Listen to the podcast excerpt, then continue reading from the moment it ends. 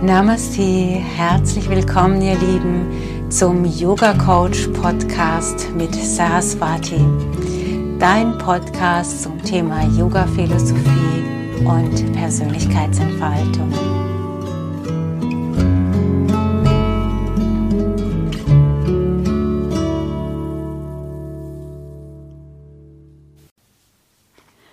Okay, lassen wir mal Revue passieren, damit wir einen klaren Blick in die Zukunft werfen können. Seit ein paar Jahren geht es ja ganz stark darum, dass sich jeder Einzelne exakt positioniert. Im Vergleich zu vergangenen Generationen äh, wird es uns da ja nicht leicht gemacht. Die universellen Kräfte wirken ja von außen so, dass wir uns nicht mehr durchschlängeln können, dass wir nicht ähm, ja uns Masken aufsetzen können und nicht erkannt werden. Momentan fallen alle Masken und natürlich auch bei uns in unserem Leben fallen unsere Masken. Wir machen uns nackig. Darum geht's. Und ob wir das wollen oder nicht, ähm, wir werden aufgrund äh, der ja, Konstellation, wie sich das Leben entwickelt, einfach aufgefordert, äh, klare Positionen zu beziehen. Bist du richtig da, wo du bist? Lebst du in der richtigen Partnerschaft mit der richtigen Person zusammen im Sinne von, macht es dich glücklich? Äh, ist es ein Platz, an dem du dich entfalten kannst, wo du ähm, unterstützt wirst in dem, dass du so sein darfst, wie du bist? Oder wirst du klein gemacht, wirst du klein gehalten? Wie ist es in der Arbeit? Hast du, bekommst du in deiner Arbeit den Raum für Entfaltung? Kannst du deinen Lebenssinn erfüllen in deiner Arbeit? Oder ist es unsinnig, was du einfach tagtäglich machst? Oder fühlst du das als unsinnig? Wenn ja, dann wird dich, werden dich diese Kräfte, diese Energien dazu treiben, mehr und mehr Unzufriedenheit in dir zu entwickeln und dich zu positionieren. In diesem Prozess sind viele, gerade von den Menschen, die sich spirituell weiterentwickeln, sehr, sehr intensiv und bewusst mitgegangen. Sprich, sie sind in eine intensive Heilungsarbeit gegangen, in eine Auseinandersetzung mit sich, mit den eigenen Themen, aber auch mit den Themen der Ahnen und Ahnen des Kollektivs, um da aufzulösen. Und das war ein äußerst anstrengender Prozess und ein ähm, ja, mutiger Prozess für jeden Einzelnen, weil sich mit den eigenen Schattenseiten auseinanderzusetzen, das kostet richtig Mut zu erkennen, wer du wirklich bist, ist nicht immer äh, Zuckerschlecken. Die, die das machen, wissen, von was ich spreche. Da werden ganz, ganz viele Tode des Egos äh, gestorben. Da werden ganz, da wird ganz viel Schmerz losgelassen und das ist sowohl körperlich als auch auf einer emotionalen Ebene anstrengend.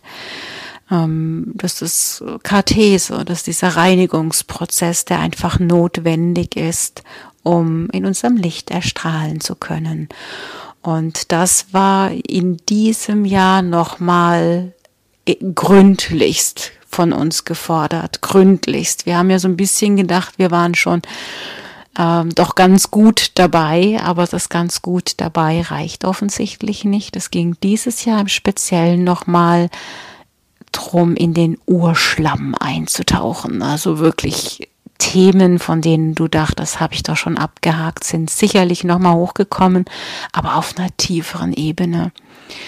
Ähm, Gefühle, Emotionen mussten gelebt werden, so dass dieses Jahr wahrscheinlich ein ziemlich starkes Auf und Ab deiner Gefühle dich ganz schön gebeutelt haben und dich ganz schön gefordert haben und geschliffen haben vor allen Dingen, so dass du im Hier und Jetzt möglicherweise an einem Punkt angekommen bist, dass du gut mit deinen Gefühlen umgehen kannst, dass die einfach kommen und gehen dürfen, dass die vielleicht gar nicht mehr diese Brisanz und Tiefe haben, wie das äh, jetzt im Laufe dieses Jahres immer wieder aufgeploppt ist, sondern dass sich's beruhigt und alles in dir ein bisschen sanfter geworden ist und fließender geworden ist.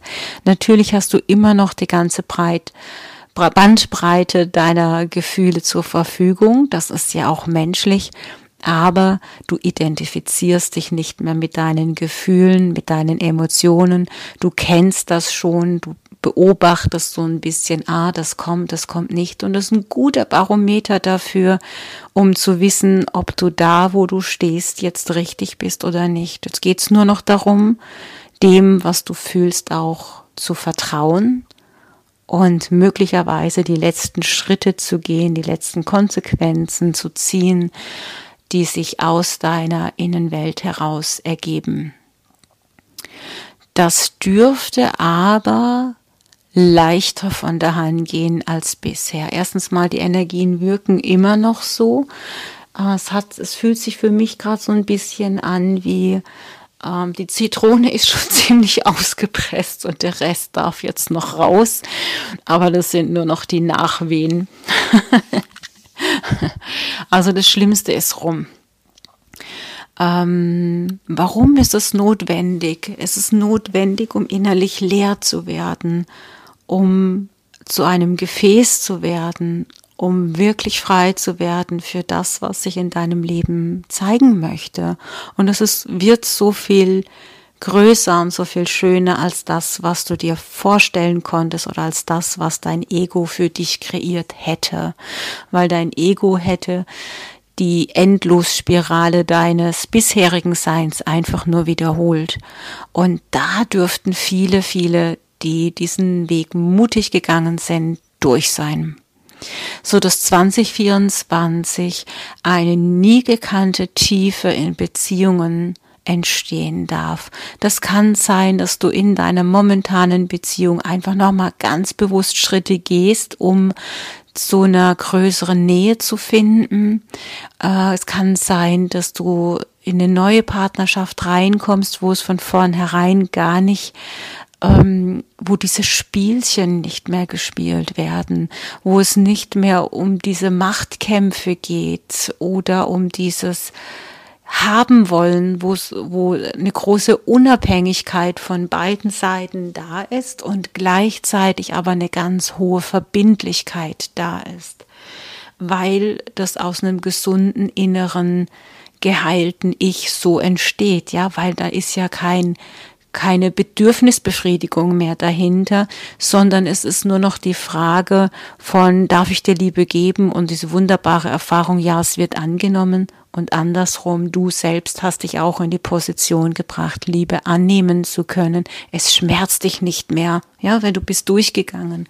Und da dürfen wir uns 2024 drauf freuen, dass nicht nur in der Paarbeziehung, auch im Kollektiv mehr Liebe entstehen wird. Das heißt, es finden sich Communities, äh, Gruppen, Ersatzfamilien zueinander, die mm, in Harmonie und Liebe miteinander leben.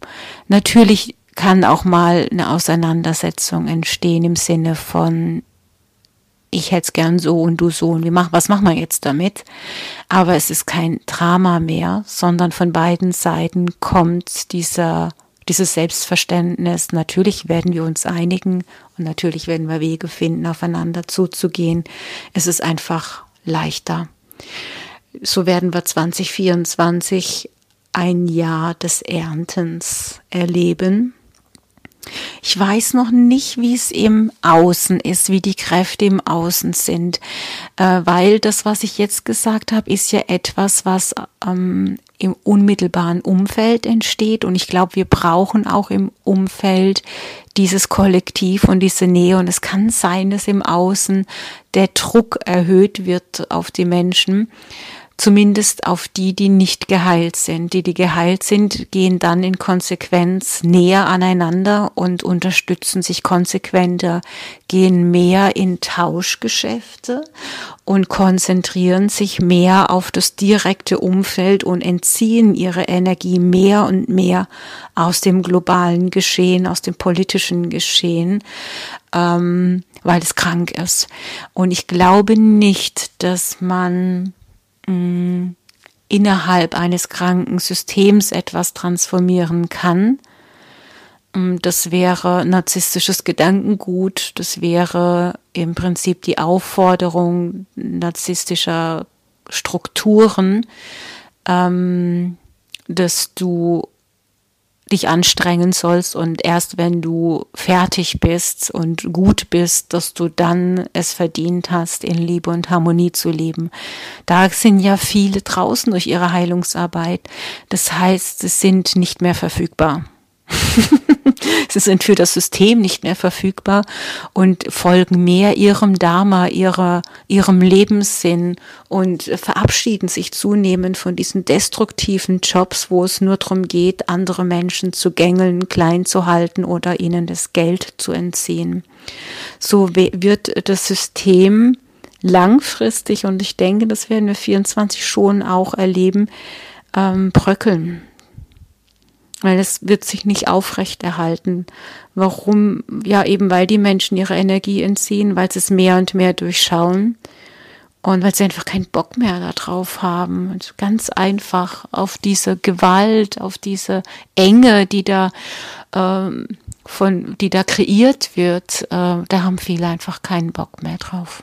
Und das wird 24 für den Einzelnen, der sich da befreit hat, äh, sich gut anfühlen, weil der, der, der sorgt dafür, dass, ähm, dass er gut eingebettet ist und sich äh, möglichst unabhängig macht vom globalen Geschehen und möglichst unabhängig von außen macht. Ähm, ja, also von daher dürfen wir, die uns auf 2024 freuen, äh, doch mal Gedanken machen, ja, wie, wie sieht es aus im Kollektiv? Wie können wir uns gegenseitig nähren? Wie können wir uns gegenseitig unterstützen, um uns die, die Liebe in die Welt bringen wollen, zu stärken.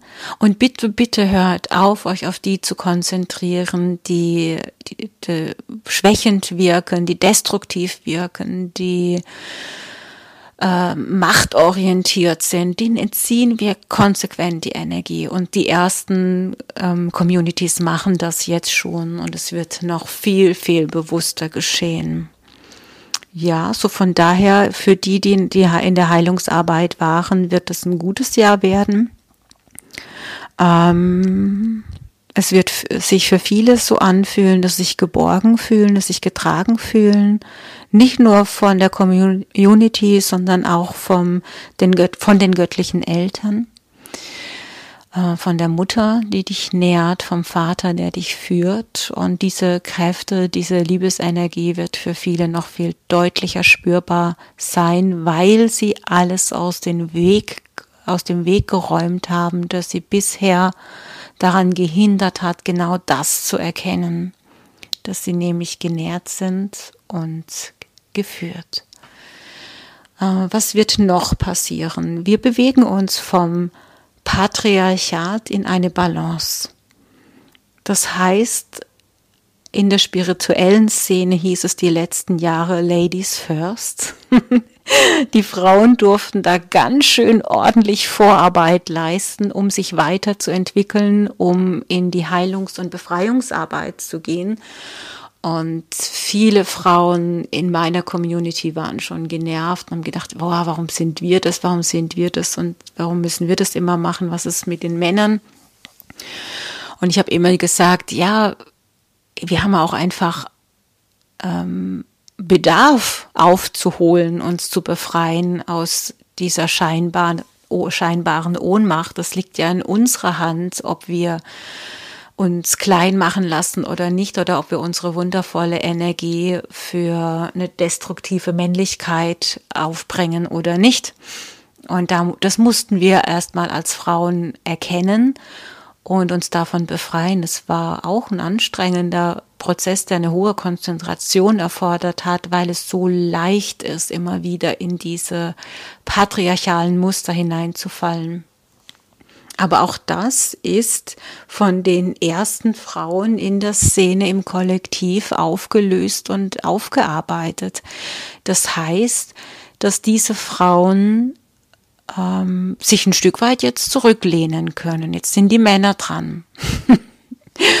Und das Interessante, was ich jetzt bei den Männern beobachten, beobachte, die zunehmend auch in jetzt ja Coachings äh, beanspruchen oder auch ähm, ja nach, nach Männercircle schauen oder auch nach Formen schauen, sich weiterzuentwickeln oder Yoga praktizieren das ist einfach mehr geworden, merke ich, dass die Männer da ganz gemäß der Sonnenenergie höher, schneller, weiter, auch im spirituellen Prozess schneller sind.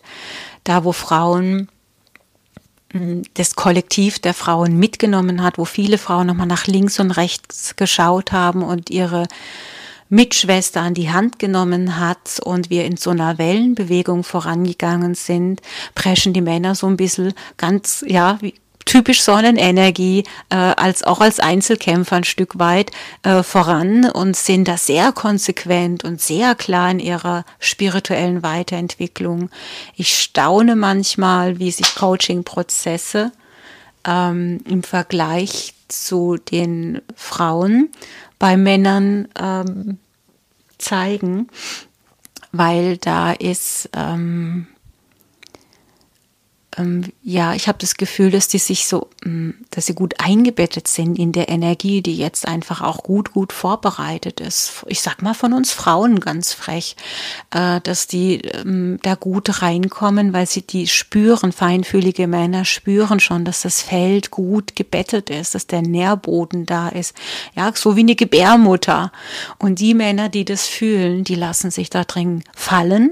Und dieses Fallen lassen bedeutet der Tod Tod des Egos des Mannes, dass er nicht mehr das Gefühl hat, er allein hat die Weisheit mit äh, Löffel gefressen, sondern dass ihm bewusst wird, es muss ein Miteinander sein. Das Männliche und das Weibliche kann nur miteinander gehen. Es geht gar nicht anders, wenn wir eine geheilte Welt haben wollen, so dass wir die Kompetenz der Sonnenenergie und die Kompetenz der Mondenergie miteinander vereinen und bündeln. Und wie ich das so oft in meinen Podcast sage, bitte lasst mich mit dem Gendern in Ruhe. Wir haben männliche und weibliche Energie in uns. Und welche Energie du persönlich jetzt in dir ausgebildet hast und wo du in dir Balance suchen musstest, spielt ja keine Rolle, ob welches Geschlecht du dann hast, sondern es bedeutet, ähm, wenn ich Männer und Frauen sage, äh, dass es um innere Balance geht, die jetzt gefunden wird zunehmend und im Kollektiv, ähm, ja, die Frauen da jetzt ziemlich vorangeschreitet sind und im Kollektiv die Männer gerade in großen, großen Schritten hinterherkommen, was ich toll finde. Ich habe mir immer so gedacht, boah, wenn das jetzt bei den Männern auch noch jahrelang dauert, das wird anstrengend. Aber ich lasse mich da gerade überraschen. ich lasse mich da gerade echt überraschen. Mm, Sie sind ein bisschen aus ihrem Winterschlaf aufgewacht, die ersten Männer. ja, von daher, ich glaube, das wird sich auch 2024 zeigen, deswegen ja auch die vermehrt diese gesunden und befreiten Beziehungen. Ähm, und aber im Kollektiv auch dieses befruchtende, wie wollen wir denn die Welt verändern?